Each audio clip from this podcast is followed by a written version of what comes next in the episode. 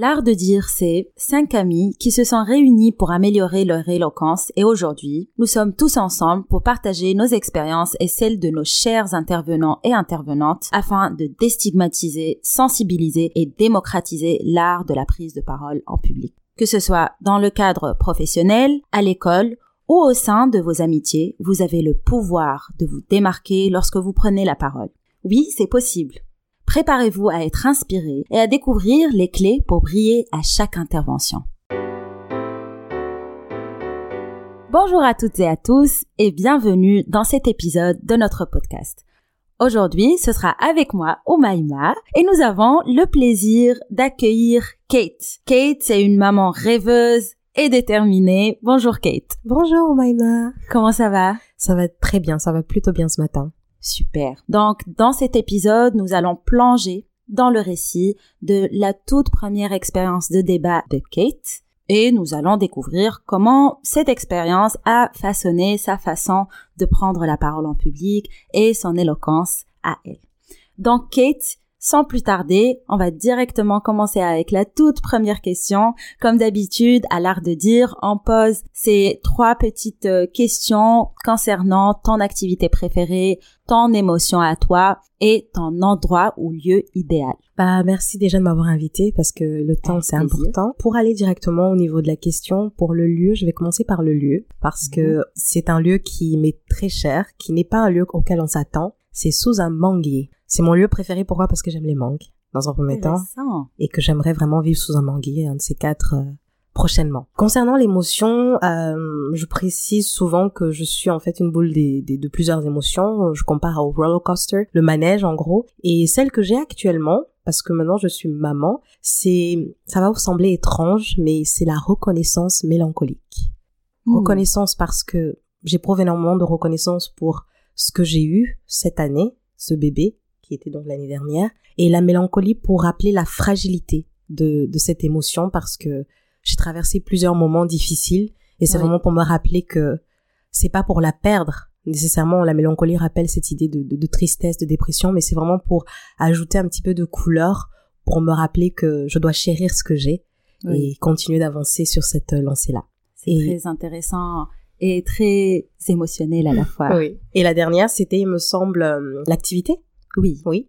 L'activité euh, que je choisirais, c'est le chant. Je chante beaucoup. Je chantais avant, quand j'étais plus jeune. J'ai toujours eu ce moyen d'expression. Et maintenant, je chante davantage avec euh, avec bébé. Parce ah, que c'est euh, super ça. On peut. On est deux alors. Oui. Très intéressant. Merci pour ta franchise, pour cette transparence, Kate. Dans cet épisode, comme je l'ai dit précédemment, nous allons explorer ta première expérience de débat. Peux-tu nous raconter ton souvenir du premier débat pour toi? Alors dans le débat, euh, je pense à la présentation devant les gens, mais ce que je considère comme étant mon expérience à moi du débat, c'était face à une feuille ou euh, pour exprimer mes émotions, et ça c'était la période du lycée j'utilisais la poésie parce que je n'avais pas d'autre moyen d'expression euh, où je vivais dans la région dans laquelle je vivais pour me positionner devant les gens. Et concernant donc euh, le débat où on s'imagine qu'il y a un, auditoire, euh, il me semble que c'était lorsque j'ai décidé d'aller en Chine, il fallait que je donne les raisons pour lesquelles où je devais être choisie parmi d'autres étudiants qui avaient de meilleures notes que moi pour nourrir ce projet de pourquoi aller en Chine. Et c'est là où vraiment j'ai eu à, avoir un argumentaire, à essayer de convaincre à travers plusieurs euh, éléments ou moyens de, de communication. Est-ce que tu peux nous décrire les émotions que tu as ressenties en écrivant justement cet argumentaire pour euh, justement essayer de convaincre et donner les raisons pour lesquelles tu voulais aller en Chine Alors moi, comme j'avais eu cette expérience d'écriture au lycée pour m'exprimer en quelque sorte en fait mon, mon désarroi quelque part, parce que oui j'étais quelqu'un de très introverti contrairement à ce qu'on peut penser, euh, où j'ai évolué aujourd'hui. Quand j'arrive à l'université et qu'il est important de dire pourquoi aller en Chine, pourquoi moi, je fais la rencontre de Aristote bon pas mm. littéralement physiquement mais euh, dans sa dans la manière dont euh, enfin la notion dont il, il parle le plus c'est la rhétorique et il parle de l'éthos du pathos et du logos. Tout à fait. Et les moyens de communication euh, de base le marketing la communication utilisent souvent bah, bah l'éthos. L'éthos c'est c'est tout ce qui est alors on mélange l'éthos au pathos. Le pathos moi c'est mon émotion en premier c'est l'émotion. On mm-hmm. appelle à l'émotion. L'éthos on est dans la crédibilité. Donc pourquoi apprendre ça? Il faut être crédible. Est-ce que c'était des bonnes notes? Bah dans mon cas non parce que j'en enchaîné plusieurs jobs et j'étais pas nécessairement brillante en classe. Et le logos, qui est la logique, euh, voilà, trouver pareil, qui est un peu lié à, à, à l'éthos. Donc moi, je touche tout de suite avec le pathos, l'émotion. Oui. Je raconte mon histoire de là où je viens parce que c'est ce qui me définit et c'est qui je suis. J'ai pas besoin de prétendre euh, dire que je suis meilleur que les autres. Je suis juste qui je suis et c'est pourquoi je vais y aller parce que j'ai une histoire particulière d'une famille qui est mélangée où on parle plusieurs langues dans un pays où on parle plusieurs langues. Je, je suis juste comme ça curieuse de savoir quelle est la langue qu'on parle à l'autre bout de la planète parce que la langue des fois donne des indices sur la façon de penser, quand on parle en français, on pense en français et il y a une façon particulière d'être, euh, de parler français. L'anglais aussi suscite à faire appel à d'autres, d'autres euh, rythmes, d'autres euh, sentiments. Et le mandarin, je me suis dit, si les Hondo, qui est la langue de ma grand-mère, donnait cette formation-là qui est quand on donne une blague même sur une langue et on la traduit, des fois on perd le sens. Donc on prend la langue et donc le pathos, c'est une évidence pour moi de parler de tout ça, de cet élément qui me relie à ma terre et qui m'envoie à la découverte d'autres terres. Et ça a marché. Oui, oui, oui, tout à fait. Ça a marché pour toi. Mm. Effectivement. Donc, quand on fait des discours ou quand on écrit un texte, des fois, on choisit de plutôt se reposer sur le côté émotionnel et donc euh, euh, le pathos. Et je pense que Kate, c'est ce que tu as fait. Et pareil pour les débats aussi, des fois on se repose plutôt sur le côté logique, sur des arguments qui sont plutôt euh, rationnels et d'autres fois on peut plutôt choisir des arguments pour jouer le côté sur le côté émotionnel. Donc c'est très bien tout ça, ça nous donne quelques exemples. Merci beaucoup Kate. Et ensuite, je voulais aussi savoir si cette expérience-là a joué un rôle dans ton éloquence par la suite. Bien sûr, tout à fait. C'est-à-dire que là, j'étais face à mes professeurs qui me voyaient en classe, un peu à la rame, euh, enfin à la rame, façon de dire que je n'étais pas très régulière avec les jobs que j'avais. J'étais souvent très fatiguée. Il y avait même des jours où je ne venais pas en cours. Euh, bon, pas souvent. Hein. J'étais très bonne élève à côté. Hein. Mm. Mais euh, c'est vrai que j'avais des difficultés. J'avais des difficultés euh, qui étaient là parce que j'avais une vie qui, qui m'imposait d'avoir ces difficultés-là. Et me mettre devant eux, c'est en fait quand on se met devant des gens et qu'on parle comme là, c'est en fait on se met à nu. Et on mm. a plusieurs options. Euh, on va juste en citer deux pour être dans le manichéisme, l'opposition de deux, deux arguments.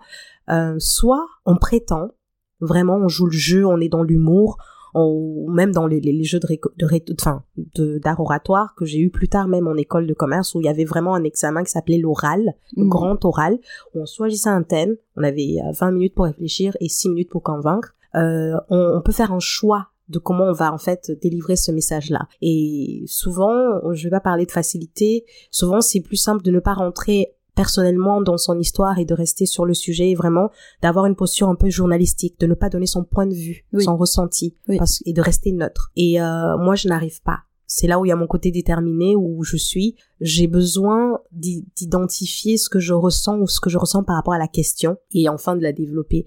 Et donc, euh, très très rapidement, euh, c'était un exercice qui était euh, bon difficile parce que les professeurs me connaissaient, ils connaissaient mon attitude. Après, j'étais pas bavarde, donc il y avait déjà des, des éléments en ma faveur. Et de l'autre, il y avait une étudiante qui était brillante, mais elle trichait. Ça, c'est mon côté un peu euh, vengeance. Elle trichait vraiment aux examens et elle avait de bons résultats. Et je savais qu'elle trichait, Sauf que moi, en fait, je n'arrivais pas à tricher parce que je stresse, enfin, je stresse pas. C'est que je suis le genre de personne, ça va se voir quand je mens ou quand je prétends quelque chose. Donc, je n'avais même pas le courage d'aller tricher. Et donc, je savais que c'était du pipeau.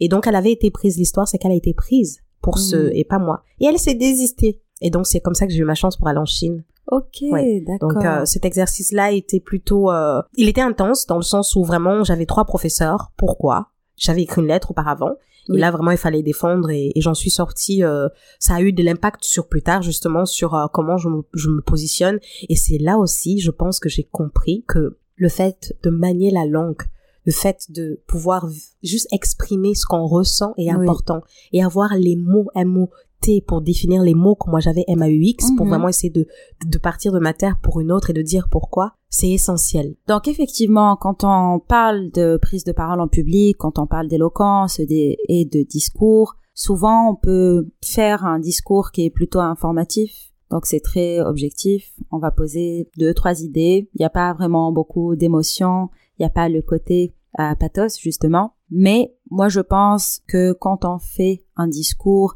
et quand on utilise cette euh, partie-là de nous qui est l'émotion, on arrive aussi à toucher l'audience, on arrive à toucher, dans ton cas, toi, Kate, euh, les membres du jury ou les professeurs. Et ça, c'est une force, je pense. Aussi, des fois, on se dit peut-être que c'est plus facile de faire un discours qui est euh, tout carré, sans émotion, juste des informations, mais ça reste quand même un exercice qui est plutôt difficile, le fait de se dénuder comme ça devant les gens et de parler de ses émotions et de ses mots MAUX, comme mm. tu disais. Donc c'est très bien le fait aussi de pouvoir le faire. Et aujourd'hui, moi j'ai regardé un peu ton, ton compte Instagram, on le voit dans tes textes quand tu décris une situation ou une expérience que tu as eue, on, le voit, on le ressent, on le lit dans tes mots. Euh, que tu utilises et essaies d'être vraiment dans le partage avec ton audience à toi. Oui, parce qu'en fait, la lecture, moi, la lecture euh, est un outil que je découvre réellement. Encore, je reviens à cette expérience au lycée parce que je fais face à un professeur dont je, je retiendrai toujours le nom, Monsieur Salvi, si tu écoutes ce podcast. Monsieur Salvi me dit une phrase devant ma mère et ma mère est désarmée. Tu es noire, tu es bête. Il faut faire femme de ménage. Littéralement. Et ma mère est désarmée. Elle n'a pas les mots. Elle peut peut-être s'exprimer en des hondos, se fâcher et tout ça, mais elle n'a pas les mots. Et moi non plus parce que je viens d'une culture où on respecte l'autorité, on respecte la personne âgée. Et je sais que ça me bouleverse et j'en pense et j'y pense à chaque fois que je veux me lancer dans une nouvelle expérience. Quand on apprend le mandarin, pourquoi je serais plus bête que quelqu'un d'autre que d'apprendre cette langue qui a l'air difficile de prime abord? Je peux l'apprendre parce que eux ils la parlent. Donc c'est c'est une phrase qui a résonné en moi, qui a fait en fait qui a on va dire un peu peaufiné la personne que je suis dans le débat, dans le sens où finalement et là je donnerai un livre pour ceux qui écouteront ce podcast, l'art d'avoir toujours raison. Le but c'est pas d'avoir vraiment raison, c'est de montrer à l'autre qu'il a tort Mm. Donc dans ma quête, dans la personne que je suis, dans la personne où même quand, par exemple, face à la, à la maternité, on me dit, bah, vous avez le problème de fertilité, le taux de pourcentage de chance ici avec la PMA, procréation médicalement assistée, c'est 10% et encore on n'est pas sûr. Mon objectif c'est de dire que vous avez tort. C'est pas que j'ai raison que ça va marcher. C'est pas que j'ai raison que oui, euh, une chance sur mille, ça tombera sur moi. C'est pour vous montrer que vous avez tort. Bon, je dis pas de construire sa vie au-dessus de ça, sinon on va passer sa vie à vouloir prouver qu'on a que les autres ont tort sur x ou x choses. Mais je sais que ça ça oriente en fait mon discours et c'est une manière différente de convaincre. Quand on met de l'énergie à prouver qu'on a raison, des fois on s'y perd. On veut vraiment se justifier. On est dans la justification. Alors que quand on est là pour montrer que l'autre a tort. Il suffit juste de démonter ses arguments. Donc, ça nécessite de l'écoute. Oui. Et c'est pas évident parce qu'on on aime parler de soi. Là, j'adore le podcast parce qu'on parle de, voilà, on est légèrement, on aime parler de soi. Sauf que dans cette technique de, de, de réponse, donc Schopenhauer, il est vraiment, je recommande ce livre, euh, L'art d'avoir toujours raison de Schopenhauer, c'est de montrer à l'autre qu'il a tort. Et dans le débat, ça fait appel à d'autres connaissances, à comprendre la personne en face, de comprendre s'il est sur l'éthos, du pathos, du logos, mhm. s'il est sur toute autre chose, une nouvelle dialectique qu'il aurait imaginé lui-même ou qui lui est propre à lui et d'aller à chaque fois décrocher euh, peut-être avec des faits du coup si on est sur un débat politique de dire que oui tous les sont bah alors combien de personnes Si on part du principe que si on parle de la population française, il y a 68 millions de, de, Français, combien de pourcentage? Euh, Là, on va sur des faits. Si la personne est sur le pathos, oui, parce que euh, ma voisine, il parle de son expérience personnelle. Alors ma voisine, mais alors ta voisine, est-ce que ta voisine représente quelle population? Quel est son niveau social? Avec qui elle a vécu? Si elle a vécu ça, c'est peut-être parce qu'elle était dans un environnement qui conditionnait son expérience. Donc on peut pas partir sur l'expérience de ta voisine pour dire que toute une population aurait la même expérience. donc ça reste personnel.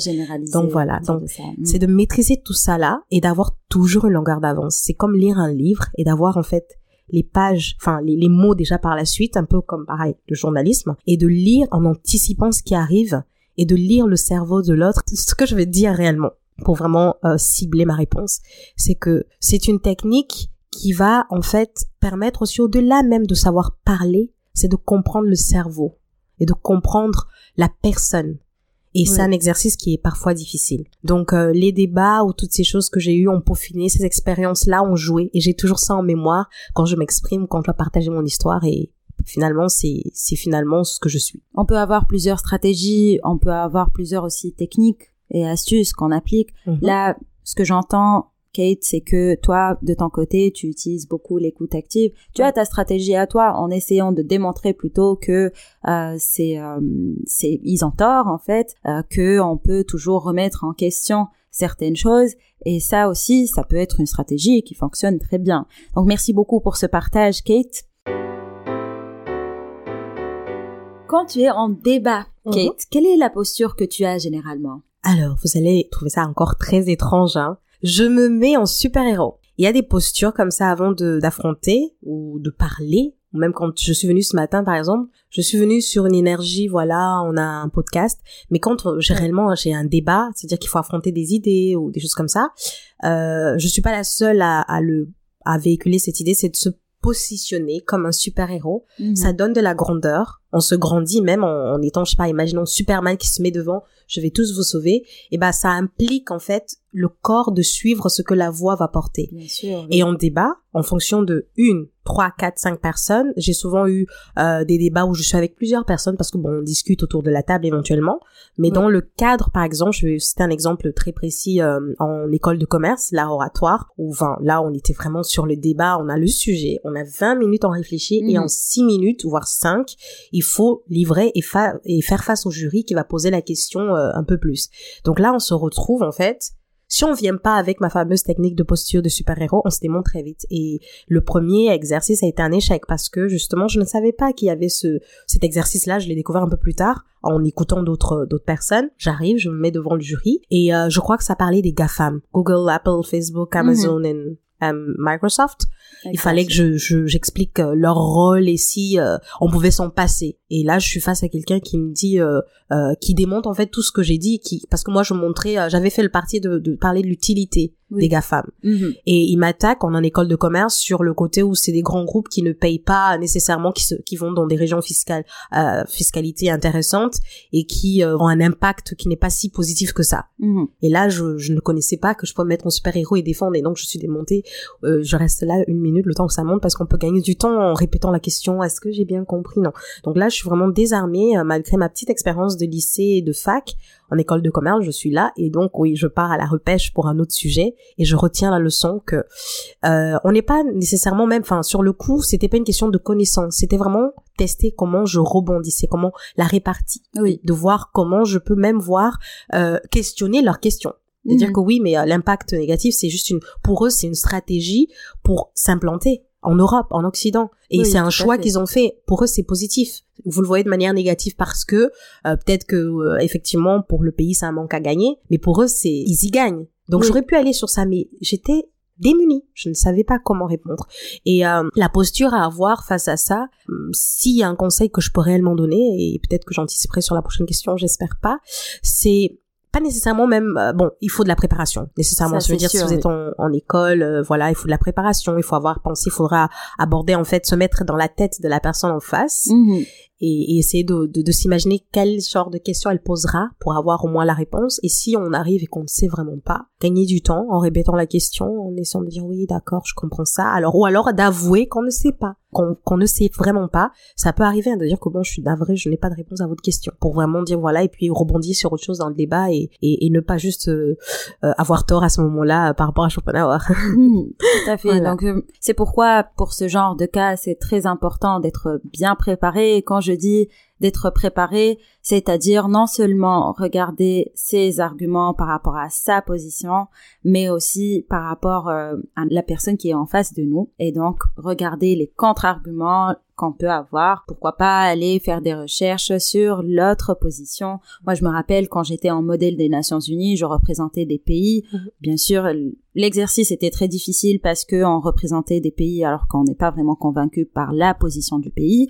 Mais en plus de ça, il faut regarder les arguments des autres pays et leur position pour pouvoir être prêt et prête aux arguments qu'on va avoir et aux attaques qu'on peut avoir euh, de la part des autres euh, pays mmh. ou des autres personnes euh, dans ton cas à toi à l'université. Donc mmh. effectivement, bien étudier les arguments des deux côtés pour pouvoir rebondir sur les attaques et les arguments qu'on peut avoir des deux côtés. Donc personnellement, Kate, je ne pense pas pouvoir dire ou avoir le courage de dire que je ne sais pas. souvent, moi, j'essaie de plutôt euh, mettre en place euh, des petites euh, phrases ou techniques pour pouvoir esquiver à ça ou peut-être comme tu disais euh, en reposant la question ou en retournant la question vers l'autre personne. Est-ce que tu es d'accord avec cette idée-là? Je pense que ça, peut être aussi une technique qu'on on ignore totalement. Je pense particulièrement à quelque chose, mais j'ai pas le terme. Donc j'invite toi qui écoutes ce podcast d'aller faire la recherche. Il y a un, il y a un terme en fait à, à vouloir broder lorsqu'on ne sait pas. C'est-à-dire que pourquoi le ciel est bleu? Eh bien, c'est parce que parce qu'en fait, on veut absolument donner une réponse. On veut absolument que la personne sache qu'on sait éventuellement même si on ne sait pas. Et il y a un nom à ça et je n'arrive pas à le retrouver et c'est très angoissant. Donc, enfin, du moins, je prône plutôt l'idée que, pas nécessairement dire, bon, écoutez, je sais pas, je sais pas quoi faire. Il y a, il y a des, des plus belles façons d'avouer qu'on ne sait pas. Donc, soit en questionnant l'autre personne. La personne va vraiment essayer d'aller dans tous les sens par rapport à les connaissances qu'elle a. Techniquement parlons, est-ce qu'elle a des faits? Si on parle de l'électrique, je prends ce débat vraiment, je le pioche comme ça parce que c'est peut-être la question du moment. Si on part dans toute l'intégralité du processus de fabrication du véhicule après du recyclage de ses batteries, ce n'est pas si écolo. Mais si à ce moment-là, on ne pense pas à ces éléments-là et qu'on est face à la personne qui pose cette question et qui, elle, elle est convaincue que c'est écolo, on pourrait tout simplement dire, bah écoutez, euh, donnez-moi des éléments. En fait, euh, donnez-moi quelques exemples dans le sens où euh, ce serait si écolo que ça. Et vous voyez les éléments qu'il donne. Oui, je pense que voilà, euh, l'essence, machin, euh, ça pollue. Il commence à donner ses arguments. On retient cet examen. On, va retenir chaque exemple. On va donc essayer, pendant qu'il développe son idée, de réfléchir soi-même. Bon, l'essence, ok, c'est vrai qu'il y a des conflits pour aller chercher euh, l'essence dans certains pays. Je pense mhm. particulièrement au Cameroun, hein, à Malabo, il y a une zone comme ça où on prend le pétrole. Est-ce que c'est si écolo si le pipeline est fuit On essaie de, en fait, on se construit au fur et à mesure que la personne parle. Donc il faut l'écouter, s'entendre parler, s'entendre parler et répéter rapidement à quoi, ce à quoi on va dire. L'autre exemple qu'il peut donner, c'est bah, écoute, euh, moi j'ai juste à charger euh, l'électricité. Euh, bon, l'électricité, on retient le mot électricité. On pense l'électricité, il est fondé comme on est dans quel pays? Bon, on est en mm. France, l'uranium, mm, mm, on est sur une centrale nucléaire, on fait le lien tout de suite. C'est pour ça que il faut absolument lire, il faut se documenter, il faut avoir de la curiosité. Le nucléaire, c'est alimenté par quoi? L'uranium. On pense au Mali, on pense au Niger. Qu'est-ce qui se passe actuellement là-bas? Même la batterie en elle-même, elle est produite. On a besoin de quoi pour faire une batterie? En fait, ça doit aller tellement vite dans la tête, et c'est pour ça que dans le cerveau de personnes que j'ai décrit comme moi étant rêveuse, ça va vite parce qu'il suffit qu'il y ait quelque chose, ça fait appel à autre chose, qui fait mhm. appel à autre chose. Et c'est une conversation permanente pour répondre qui finalement, on n'est pas obligé de dire qu'on ne sait pas. On peut jouer sur l'autre. N'oublions pas que l'objectif, c'est de montrer qu'il a tort. C'est de démonter ses arguments. On peut lui dire, on peut lui suggérer de donner ses arguments et de les démonter sans avoir à parler. Tout à fait. C'est une technique, je pense, qui est aussi très utilisée par les avocats mhm. qui se focalisent sur une seule partie de la question, par exemple, pour essayer de détourner l'attention sur la question principale, ou ils vont sur un sujet plus large ou au contraire, comme ce que tu disais, ils font le lien avec l'origine ou avec euh, un autre sujet qui est bien sûr en connexion avec ce que la personne vient de dire. Donc, je voudrais te remercier quand même, euh, Kate, pour cette idée-là ou, pour ces techniques et ces astuces, parce que effectivement, même si on n'a pas la réponse, on peut toujours trouver une petite porte ou une petite fenêtre pour rebondir sur ce que la personne a dit et pour trouver un contre-exemple. Je peux me permettre un petit, euh, un petit ajustement, un petit. Bien sûr. Alors, une expérience personnelle dont je partageais tout à l'heure, je me suis retrouvée au tribunal face à un juge à cause d'un PV. Et moi, je suis mm. là pour un PV qui n'est jamais arrivé à mon adresse. Et j'ai un juge qui, effectivement, il va recentrer le débat sur ma responsabilité à moi à ne pas avoir mis mon adresse sur le la carte grise. Il oublie complètement le fait que j'avais reçu un PV avant et qu'il est arrivé clairement. Mm. En fait, dans ce débat-là, où j'étais face à ce juge, à ces trois juges, en plus il faut dire euh, maître ci, maître ça, il y a une façon même de les nommer qui montre en fait, c'est-à-dire qu'on arrive, on est face à quelqu'un qui est au-dessus. Ils sont au-dessus, on est là en bas. Il y a cette posture déjà. Ensuite, il a un vocabulaire, il a une dialectique, il a des mots. Il ressent le débat sur c'est ma responsabilité à moi de mettre à jour mon adresse. Il déresponsabilise la poste qui est aussi à son rôle à jouer dans l'histoire, qui n'a pas livré ce courrier particulièrement important, ou même la relance de l'État ANTS, ça s'appelle du service, de me relancer. Je n'ai aucune preuve à mon égard, je n'ai que ma bonne volonté et il remet en question ma bonne volonté en tant que citoyenne et il me remet même en ah question sur le fait que la France a le devoir de me retrouver et de trouver mon compte en banque parce qu'en fait, j'ai contesté cette amende parce qu'ils sont venus prélever dans mon compte. Mon argumentaire à moi, c'était de dire comment l'État français arrive à trouver mon compte en banque et n'arrive pas à trouver mon adresse. Mm, mm, Et il m'a mm. démonté sur ça, que la France n'a pas l'obligation de trouver votre adresse, mais elle se permettra de trouver votre compte, même si, à moins que vous soyez dans un paradis fiscal. Et il m'a donné des éléments, et j'avoue que j'étais, mais tellement nue à ce moment-là, qu'il ne me restait plus qu'à pleurer, et effectivement, j'ai pleuré. Et je l'ai mis sur le coup du fait que j'étais à neuf mois de grossesse, et que voilà, enfin, pour attirer de la pitié de l'éthos, on pleure, et ça ne marche pas. Donc ne pleurez pas au débat, vous comprenez, et plus tard, le pire, le pire dans un débat, dans un échange comme celui-là, c'est de dire, oh, j'aurais pu dire ci, j'aurais pu dire ça. Et pendant presque un mois, dans ma tête, j'avais Oui. les arguments qui Oui. me passaient là. Et je me suis dit, mais pourquoi à ce moment-là, j'ai été si démunie? Parce que j'aurais pu rebondir sur ça. J'aurais pu rebondir, mais bien sûr, la France a une responsabilité de me, de me prélever de l'argent. Mais elle a aussi la responsabilité de m'en informer. Et j'avais tellement à ce moment-là des éléments, mais j'avais déjà passé, euh, mon, ma convocation. Donc, euh, leçon à retenir. Allez, si vous avez le temps, si vous êtes jeune et que vous écoutez ce podcast, on peut assister à des plaidoiries. Donc, soyez armés mentalement quand même à, être prêt à entendre des histoires euh, terrifiantes. Il y a en fait un juge qui va rappeler les faits. On appelle l'avocat s'il a un avocat ou la personne à se défendre si elle n'est pas là. Bon, elle n'est pas là. euh, euh, voilà. Donc, allez-y. Vous allez voir comment les juges y parlent. Et c'est vraiment un exercice qui est, quand on est spectateur ou quand on est dans, dans l'auditoire, c'est, ça peut être euh, choquant, troublant, mais on apprend Oui, et on apprend énormément. Donc euh, c'est ouvert, c'est public, on a juste à scanner son, son sac à l'entrée, on y va, on n'est pas obligé d'accompagner quelqu'un, on peut assister à un ou deux voilà dans la journée, se dire ça dans la semaine, on y va une fois euh, la semaine ou une fois le mois.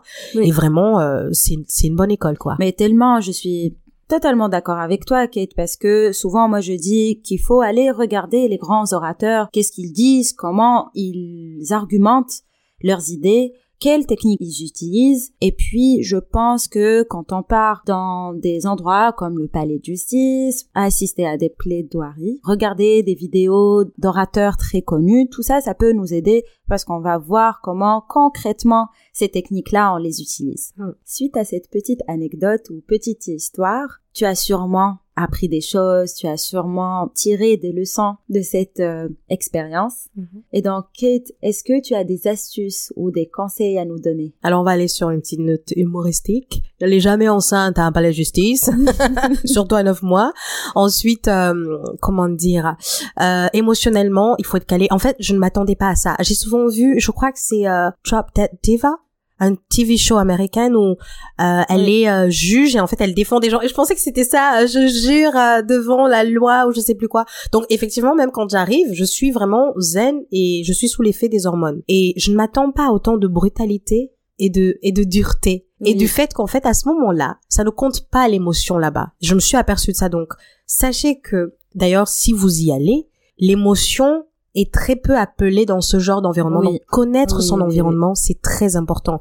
Savoir qui est en face est Mhm. aussi important. Donc là vraiment pour euh, la justice ça, ça met le cadre. On est dans la justice qui n'est pas nécessairement juste. On peut trouver cela très injuste d'ailleurs de se dire mais je suis assise à côté de vrais criminels. Vous croyez vraiment que c'est le moment de m'appeler ici? J'ai essayé de jouer sur l'émotion de, de, de, de- du pathos, de me dire que non, mais je suis enceinte. Est-ce que vous vous rendez compte, je peux perdre les os à ce moment-là? Non, ça ne compte pas. Donc, connaître l'environnement, c'est la base. Oui. Ensuite, qu'est-ce que j'ai réellement appris? C'est que pour ne pas avoir de regrets, il faut tout tenter. Quand je me suis sentie démunie, quand j'ai commencé à pleurer face à ce monsieur qui a été euh, vraiment, je, je- pour le dire, il était sans cœur. Il n'avait pas, c'est-à-dire qu'il y avait lui, il y avait deux dames. Les dames, j'ai senti un peu plus peut-être la connexion, j'en sais rien, ce côté féminin, cette fibre qui avait un peu plus un regard pas avec de l'affection mais avec éventuellement de la considération. Alors que lui pas du tout. Et j'avais l'impression qu'il passait son grand oral. Il était là pour être testé. C'est finalement ce que j'ai dû me dire à la fin qu'il était là testé pour voir euh, en fait à quel point il pouvait être aussi sans cœur. Donc préparez-vous. Ou alors ayez la curiosité vraiment d'aller apprendre. Donc moi j'ai appris quoi? Plusieurs choses ce jour-là. Mon argumentaire j'aurais mieux fait de le préparer avant par rapport à cet environnement. Oui. ma posture aussi J'aurais dû la travailler mieux. J'avais fait l'erreur de partir qu'ils auraient été sensibles au fait que je sois enceinte. Et pas du tout. Vraiment, c'est là où c'était le logo s'il était à fond dessus. Mm. Donc, euh, terminer là-dessus, c'est...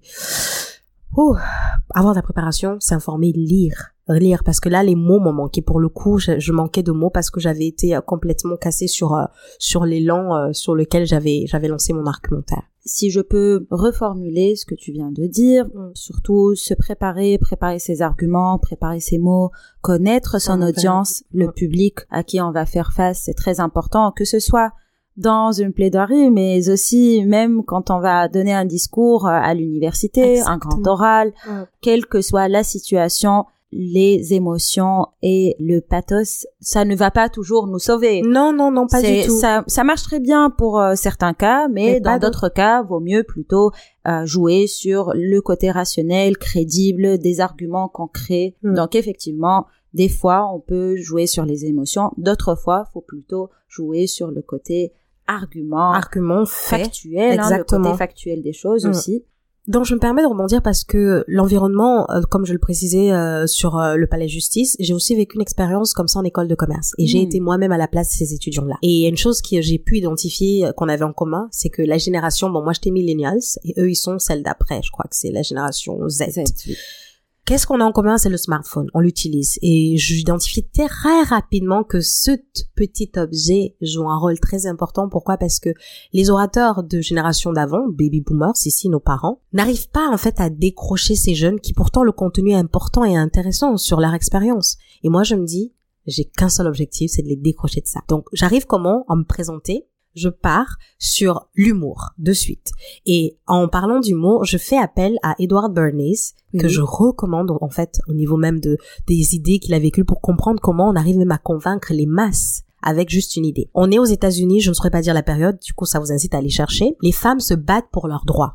Et donc Bernays, qui est en fait souvent consultant, on va dire en, en politique, on, on, fait appel à lui parce que c'est pas la première fois en fait qui, qui suggère euh, quoi faire face à, à, justement à une crise comme celle qui était de voir que les ventes de cigarettes avaient chuté. Oui.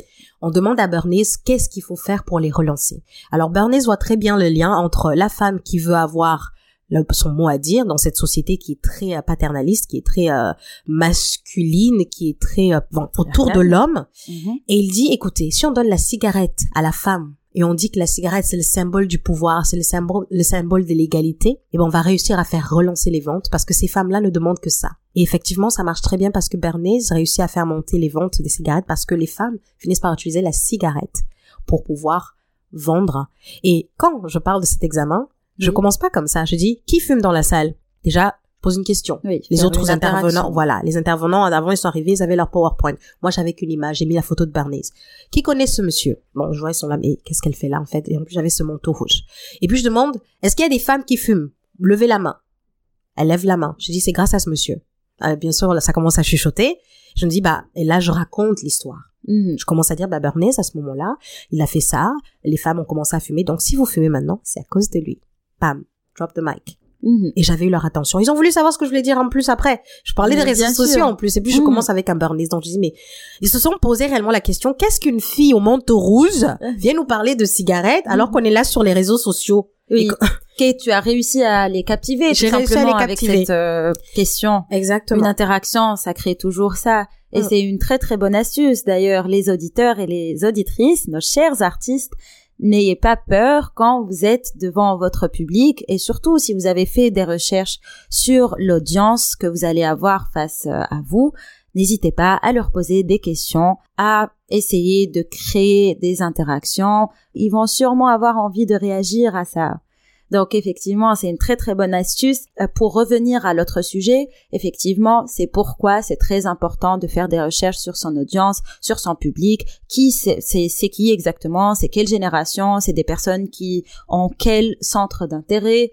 Donc tout mhm. ça, ça pourrait nous aider pour mieux orienter notre discours après. Exact. Merci beaucoup pour ces conseils, pour ces astuces, pour ces anecdotes très intéressantes. Je suis sûre que les artistes vont pouvoir s'identifier, vont pouvoir tirer tellement de leçons, tellement de connaissances.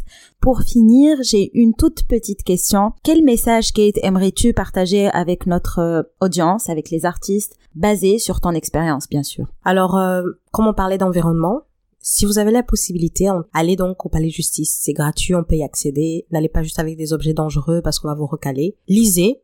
Schopenhauer, l'art d'avoir toujours raison. Edward Bernays pour comprendre en fait comment on peut convaincre les masses, sachant que on le fait très bien aujourd'hui médiatiquement parlant. On peut véhiculer une idée en fait, faire penser qu'on que l'idée est propre. Et, euh, et, je ferai un petit parallèle mais très court à ce moment-là, à cet mhm. instant précis, pour opposer par exemple une dictature d'un d'une démocratie. La démocratie, on est persuadé que les idées viennent de nous, mais en fait, elles nous sont soufflées. D'ailleurs, Bernays, c'est comme ça qu'il il arrivait à, à implémenter ses idées, à être appelé comme conseiller pour euh, les politiques. En, en dictature, on sait que c'est non. On n'a pas à dire de mots. Mais en fait, finalement, c'est là où il y a plus de personnes qui veulent se battre éventuellement, c'est-à-dire que les gens qui ont la rage. Alors qu'en démocratie, voilà, en démocratie, en fait, la démocratie, comme disait Bernet, c'est une, c'est une dictature mature.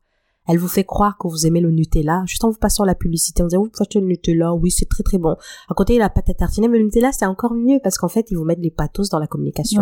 Et là, vous êtes sûr que oui, j'ai le choix entre la pâte à tartiner et le Nutella, mais finalement, on va pour le Nutella parce qu'en mmh. fait, on a réussi à convaincre comme ça. Connaître son environnement, savoir son argumentaire, la lecture est importante, oui. la curiosité est importante. On vit dans un monde des réseaux sociaux. Des fois aujourd'hui, des vidéos, c'est juste une vidéo et du son. Les gens ne parlent plus, les gens ne s'expriment plus. Tout à fait. Mm. Et j'ai eu très très peur au tout début là, euh, quand j'ai eu mon bébé, de prendre les transports en commun, de voir comment les jeunes s'expriment. Et sans aucun jugement, c'est c'est très grave quand on sait que quand on parle bien, on a accès à des meilleurs emplois. Il y a ah, cette histoire de glottophobie au niveau même des accents. Là, par exemple, je vais avoir un accent un peu corporate. Je oui. peux aussi partir sur un accent euh, typiquement, enfin, il n'y a pas d'accent camerounais parce qu'encore une fois, il y a plusieurs euh, ethnies, plusieurs langues. Mais je peux partir sur un accent comme ça. Ou même quand je vais switcher d'une autre langue, je vais changer d'accent. Donc c'est très important en fait, ces, ces manières de s'exprimer. Tout à ça compte. Ça mhm. dit où on vient. Ça dit avec qui on traîne. Et si on ignore cela en disant oh de toute façon euh, c'est pour cette élite là, c'est pour ça et ben on s'y perd en fait parce que quand on va être devant quelqu'un, on va être discriminé par rapport à son accent. Mhm. Ça peut être très enrichissant quand on est une Fatou Diom, je sais pas, admettons euh, c'est une autrice, euh, je crois d'origine sénégalaise. elle a gardé son accent, mais ça fait partie du personnage qu'elle est. Oui. Donc dans son écriture, on sait que Fatou Diom, c'est comme ça. Elle parle comme ça, elle n'a pas besoin de, comme on dit au Cameroun, de whiteiser. C'est-à-dire que d'avoir l'accent, par exemple, que j'ai. Elle va mhm. parler, on va savoir qu'elle est du Sénégal. Moi, il y a des moments quand j'ai un auditoire, je parle comme je suis au Cameroun, parce que c'est comme ça. Quand j'appelle ma famille, je n'ai pas besoin de parler comme je parle tout à l'heure. Donc, l'adaptation est très importante. Et avoir cette gymnastique mentale, mm-hmm. qui n'est pas si facile, qui n'est plus de, qui est de moins en moins, en moins facile dans le sens où la distraction qu'apportent nos smartphones, le temps de concentration fait que même lire un livre aujourd'hui, c'est épuisant. Donc la dernière astuce que je donnerais, et ça c'est pareil, c'est gratuit, on aime le gratuit, c'est que sur YouTube, où on y va souvent pour regarder des youtubeuses qu'on aime, on a des livres audio oui. gratuits. Donc vraiment dire je n'aime pas lire, je n'aime pas écouter. Ah, à un moment donné, il faut trouver une solution. Hein. Donc mm. l'écoute, ça peut être pas mal. On met en accéléré sur YouTube fois un, fois deux. Oui. Il y a des livres là-bas, pas tous forcément. Il y aura pas le dernier livre de Lena Situation en audio, je vous le rassure. Euh, il faut l'acheter et, il faut le lire à ce moment-là. Mais il y a des grands livres, des classiques comme celui-là dont j'arrête pas de, de, de citer que vu qu'on est dans le débat, l'art d'avoir toujours raison. Oui. On peut le trouver là-bas et écouter, on est en train de faire le ménage, on écoute, on est dans la voiture, dans les transports en commun. Utiliser ces petits instants dans les 24 heures que nous avons pour le rendre utile si, bien sûr, l'objectif après, c'est, si vous écoutez ce podcast, c'est bien pour une raison, c'est d'améliorer votre éloquence et de pouvoir convaincre d'une, d'une façon ou d'une autre la personne que vous avez en face de vous. Donc c'est à vous de jouer. Merci pour ces conseils, Kate. C'est très intéressant ce que tu viens de dire. Effectivement, les artistes, si vous êtes là, c'est que quelque part vous avez envie d'améliorer votre prise de parole en public, votre éloquence, vous avez envie d'apprendre plus de choses sur l'art oratoire.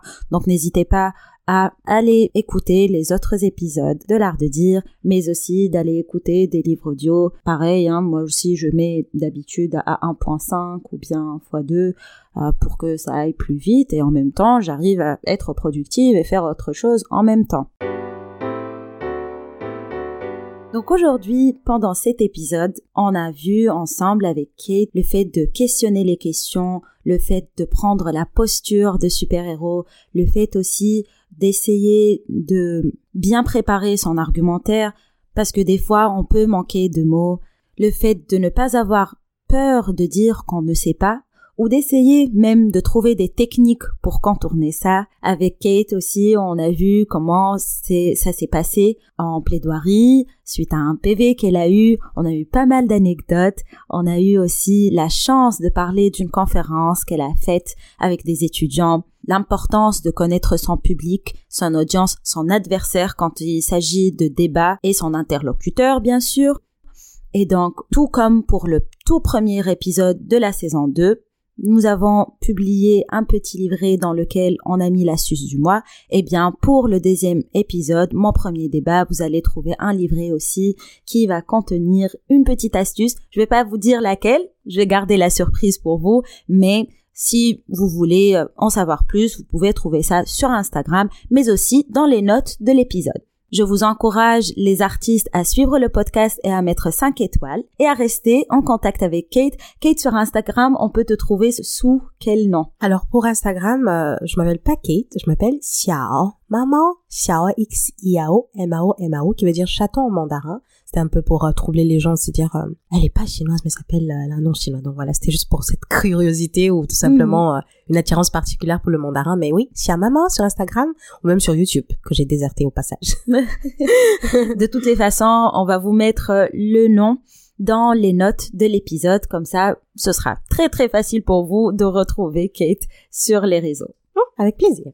Un grand merci à toi, Kate, d'avoir partagé ton expérience avec nous aujourd'hui et j'espère te revoir ici avec nous dans le podcast ou dans l'un de nos événements, pourquoi pas. Avec plaisir. En merci de m'avoir invité. Merci à cette famille. le plaisir je trouve que votre projet est formidable et euh, ça me fait tellement de bien, surtout que je pense que vous êtes plus jeune que moi, de voir que vous avez euh, déjà autant d'ambition de faire des choses. Je trouve ça formidable, c'est même pas le mot, c'est fantastique. Quand ce bébé-là aura, on va même se mettre des podcasts. Vous savez quoi? Je rentre ce soir. On va faire, au lieu de la, la place, enfin, je vais changer l'histoire. Je pense que ce sera notre personnel. Au lieu de mettre le petit conte du soir, on va mettre l'art de dire. Ah, pour le bébé. Parce que je veux vraiment qu'elle entende les paroles hmm. euh, pour euh, hmm. éveiller sa curiosité au niveau du langage. Merci beaucoup, Kate. Merci. À, la prochaine. See you next time. Les artistes, ciao ciao. Dans ce podcast, nous vous aidons à surmonter votre peur de prendre la parole en public grâce à des astuces, des anecdotes et conseils de nos intervenants et intervenantes. Grâce à l'art de dire, tu pourras exceller dans ta prise de parole. Alors, cher artiste, parle, inspire, grandis.